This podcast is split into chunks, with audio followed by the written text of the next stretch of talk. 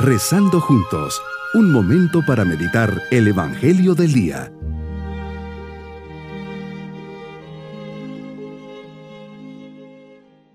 Les saludo en este día, martes de la décima séptima semana del tiempo ordinario.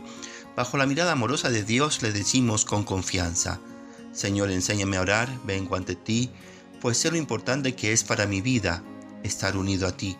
Pues como un día nos dijiste, si el sarmiento no está unido a la vid, no puede dar fruto. Por eso vengo hoy con la ilusión de alimentar mi alma y así poder, en este día, dar fruto.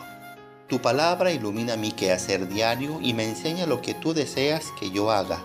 Me muestras tu voluntad, por eso vamos a reflexionar en el Evangelio de San Mateo capítulo 13 versículos 36 al 43.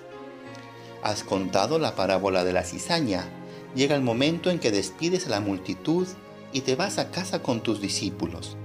Ellos te piden que les expliques la parábola de la cizaña sembrada en el campo.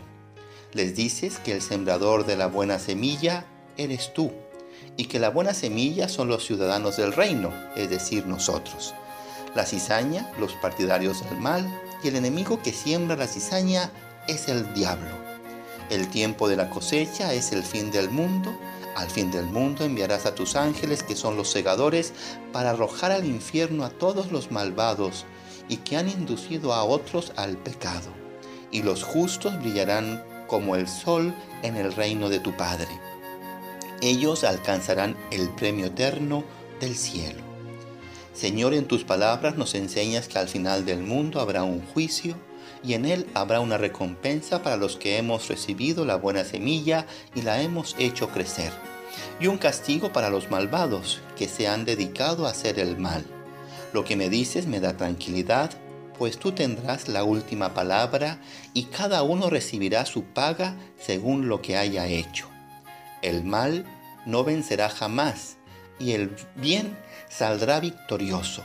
Tus palabras me llenan de esperanza y de esa santa paciencia que todos necesitamos para enfrentar a las personas malas. Los justos brillaremos en medio de la oscuridad.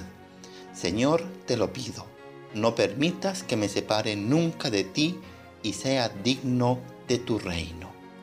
Hoy, Señor, me comprometo a rezar y hacer un acto de reparación por todas las personas que hacen el mal especialmente por aquellos que han cometido o están programando actos de terrorismo.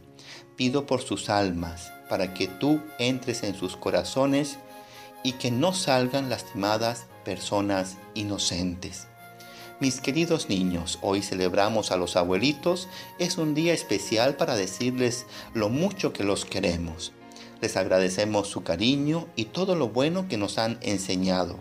Ellos tienen la sabiduría de la vida. Pidan su consejo y acepten con alegría sus correcciones y enseñanzas. No te olvides de hacerle llegar hoy un regalito y decirle lo mucho que los amas.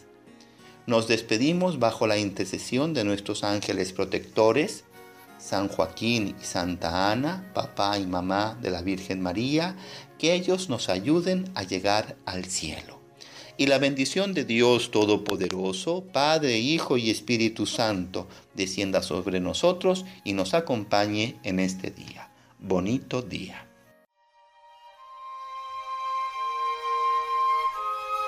Hemos rezado junto con el Padre Denis Doren, Legionario de Cristo.